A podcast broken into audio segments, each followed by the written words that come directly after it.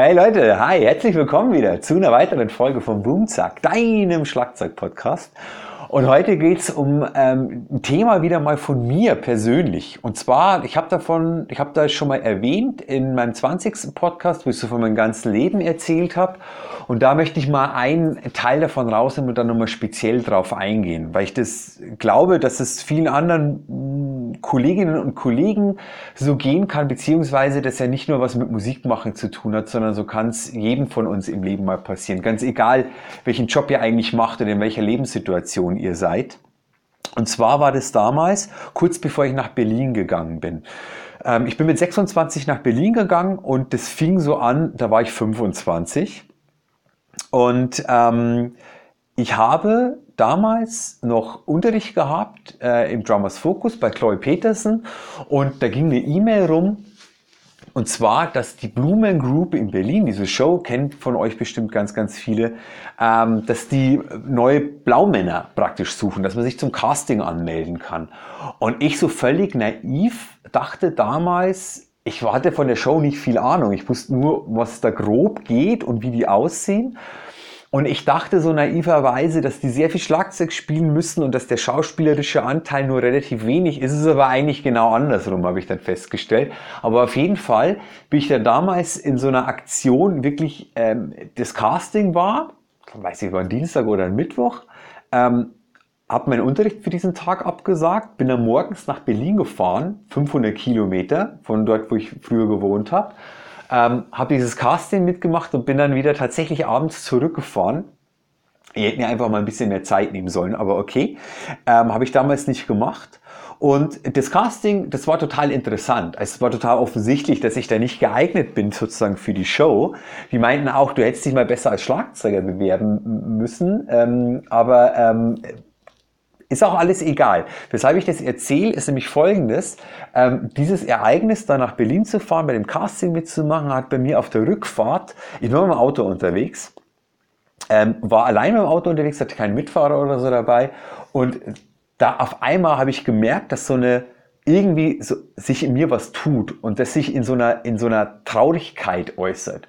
Und ich saß dann da im Auto auf der Autobahn, war nicht viel los und ich bin mir nicht sicher, ob ich auch geweint habe oder irgendwie nicht, aber ich bin auf einmal tief traurig geworden und ich wusste im ersten Moment eigentlich überhaupt gar nicht warum. Und da hat sich aber für mich ganz, ganz viel verändert, weil da hatte ich dann, ich weiß nicht sicher, ob 20 Minuten später oder zwei Stunden später oder ein Tag später, aber sehr bald darauf hat sie für mich nämlich auch geklärt, was da mit mir eigentlich los war. Und zwar hat es bei mir einfach das zum Platzen gebracht, dass ich mir meine Situation einfach bewusst gemacht habe. Und zwar, ähm, ich habe damals drei Nachmittage die Woche unterrichtet an zwei unterschiedlichen Musikschulen. Privatschüler hatte ich damals, glaube ich, keine. Ähm, und ich habe eben bei dieser wirklich coolen Country Cover Band Rock'n Rodeo spielen können. Da hatten wir so 50, 60, 70 Auftritte im Jahr von ganz kleinen Clubgigs vor 50 Leuten bis wirklich größere Bühnen vor ein paar tausend Leuten. War wirklich cool, lief auch damals super, super gut.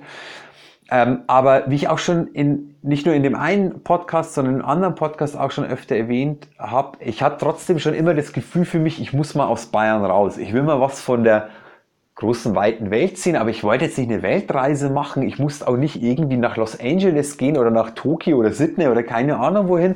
Es war für mich total okay, in Deutschland zu bleiben, ähm, aber ich wollte unbedingt mal in eine große Stadt. Und ich glaube, dieses Ereignis dann auch mal nach Berlin reinzufahren, damals da am Potsdamer Platz bei dem äh, Blum, heißt Blumex Theater, auf jeden Fall das Theater, wo die Blumen Group drin ist, jetzt glaube ich alles zu erleben, das hat das natürlich einfach aufplatzen lassen. Das hat es so getriggert. Und ähm, ja, dann habe ich mir gedacht, okay, also das ist dein Leben gerade im Moment. Damit war ich auch nicht unglücklich, aber mir wurde irgendwie klar, hey, klar, als ich mit, mit 10 Schlagzeugspiele angefangen habe und mit 12, 13 mit meiner ersten Band das so geil fand, Musik machen zu können, mit anderen Leuten zusammen, da habe ich mir mein Leben natürlich mit 25 da mal nicht so vorgestellt, dass ich in einer Coverband spiele oder dass ich Unterricht gebe. Was aber eine super Sache war und nach wie vor ist gar kein Thema, meine ich völlig wertfrei. Sondern die Sache war einfach für mich, hey, ähm, ich wollte mal der nächste Lars Ulrich werden. Also nicht unbedingt schlagzeugtechnisch so, aber klar, ich wollte irgendwie Rockstar werden. Deshalb habe ich Schlagzeugspielen weitergemacht und deswegen habe ich immer in Bands gespielt und deswegen war das für mich so eine wichtige Sache, dass ich sogar zu meinem Beruf machen wollte und gemacht habe. Ähm, aber ich habe dann einfach, klar, also wie das so ist, du bist dann irgendwann, kommst du in die ersten professionellen Schritte. Dann natürlich bist du heilfroh, wenn du mal nicht nur zwei Privatschüler hast, sondern wenn du mal so an einer Musikschule den ganzen Nachmittag unterrichten kannst zum Beispiel und mal regelmäßig ein bisschen Geld reinkommt. Und mal nicht nur mit deinen Kumpels, mit deiner Hobbyband irgendwie drei Auftritte im Jahr spielst oder lass es auch 20 oder 30 sein, sondern wirklich mal in einer Band spielst, wo, wo du auch mal einfach Geld verdienen kannst. Nicht immer super gut, aber schon so, dass da am Monatsende was davon übrig bleibt. Und eigentlich ging es mir beruflich damals relativ gut. Das war mit der Band alles super, mit den Schülern, das lief alles spitzenmäßig, gar kein Thema. Finanziell war alles safe. So, aber eigentlich war klar, hey, das willst du die nächsten 20 Jahre nicht machen. Also definitiv nicht. Und du wolltest mal in einer erfolgreichen Rockband spielen. Also beweg dein Arsch und mach das. Und kurze Zeit drauf, also wahrscheinlich, weiß ich nicht, drei Tage später habe ich die Entscheidung getroffen, ich gründe eine eigene Band. Habe dann mich damals in Regensburg, wo ich gewohnt habe, auf die Suche gemacht, habe auch relativ schnell einen unkomplizierten Gitarristen gefunden und der, ein Kumpel von ihm, aus einer befreundeten Band, kannte noch einen Bassisten, der auch Sänger war. Drei-Mann-Band fand ich irgendwie geil, super, haben gestartet. Wir hatten, glaube ich, zwei Bandproben. Aber warum wir nur zwei Bandproben hatten, wisst ihr wahrscheinlich, weil ich ja dann kurze Zeit später entschieden habe, nach Berlin zu gehen. Und das war ja äh, äh, dadurch ähm, ähm, praktisch ähm, auch beschleunigt worden, dass ich dann nochmal in Berlin war und dann aber nicht nur hauruck für ein paar Stunden, sondern für zwei Tage, weil ich dann nämlich auch eine Audition für eine Band äh, gespielt habe, die ich damals super cool fand. Master Little Helpers waren früher in Berlin echt eine ganz coole Nummer, waren auch deutschlandweit unterwegs. Leider gibt's die aber seit zehn Jahren nicht mehr. Und ähm, da habe ich auch, also da will ich jetzt gar nicht so sehr drauf eingehen, aber nach diesen zwei Tagen wusste ich danach, okay, egal was jetzt mit dieser Band wird, ob die mich wollen oder nicht, ich, das habe ich in meinem Bauch irgendwie gespürt, da tut sich was. Und nach zwei Wochen habe ich die Entscheidung getroffen, okay, ich muss da nach Berlin. Das ist es. Da muss ich jetzt einfach hin, egal was irgendwie ist. Und dann habe ich zwar damals nicht schweren Herzens, weil ich so enthusiastisch war, weil ich so überzeugt von meiner Entscheidung war, dass es mir nicht so schwer gefallen ist, aber nichtsdestotrotz war natürlich meine ganzen Schülerinnen und Schüler, die Musikschulen und natürlich auch einfach die Leute von Rock'n'Rodeo nicht überglücklich, dass, dass ich diese Entscheidung treffe. Aber die haben mich alle dabei bestätigt und meinten, Andi, du musst es machen und mach das und das ist irgendwie das Richtige für dich. Und dementsprechend war auch irgendwie klar, nach der, ich glaube, wie gesagt, das waren gerade mal zwei Bandproben mit den Jungs damals. Ähm, dann habe ich die äh, zum Essen eingeladen zu mir und meinte, Jungs, ich muss euch was erzählen. Ähm, ja, ich werde nach Berlin gehen. Und dementsprechend hat es mit unserer Band, so cool ich das irgendwie fand und so sehr das am Anfang auch geflutscht hat, natürlich irgendwie jetzt einfach keinen Sinn mehr. Und für mich war aber dann einfach klar, also mit dem Schritt nach Berlin zu gehen, es hat natürlich ein bisschen gedauert, bis ich da dann irgendwie einfach auch eine Unterkunft, also ein WG-Zimmer gefunden habe. Ähm, glaube ich, so drei Monate später war das dann ungefähr, das war dann im November, da bin ich dann nach Berlin gegangen und habe mich sofort da ins Musikerleben gestürzt und habe sofort versucht, all mögliche Leute, damals vor allem halt über, über MySpace und äh, war das auch Kichichi damals, also der Vorgänger von eBay Kleinanzeigen, ähm, Leute angeschrieben. Beim, beim, beim zweiten Berlin-Tag hatte ich gleich mein erstes Treffen mit einem Bassisten damals zusammen. Und ich habe dann damals auch, wie ich schon erwähnt habe, gleich die zwei Jungs, also Randy und Elmo, ähm, in meiner zweiten Berlin-Woche kennengelernt. Ähm, damals noch eine andere Band, aber aus dieser Formation habe ich dann eingestiegen und hat sich Kamikaze Kings entwickelt. Und weshalb das für mich eben dieses große Aufwachen war, weshalb ich das Ganze euch jetzt einfach erzählen will, ist folgendes. Ähm, all, es ist, also ich meine, alles völlig wertfrei. Wenn ihr in einer Top 40 Band spielt, wenn ihr in irgendeiner Unterhaltungsband spielt, wenn ihr was völlig anderes macht, wenn ihr einfach Straßenmusik macht, egal welches Instrument ihr spielt, wie auch immer, das ist alles schön und gut. Und das ist alles, darum geht's praktisch irgendwie gar nicht. Nur was da meine Entscheidung ist und war, dass ich es unbedingt mit dieser Rockband wollte, was ich dann auch gemacht habe, was aber leider so mittelerfolgreich funktioniert hat.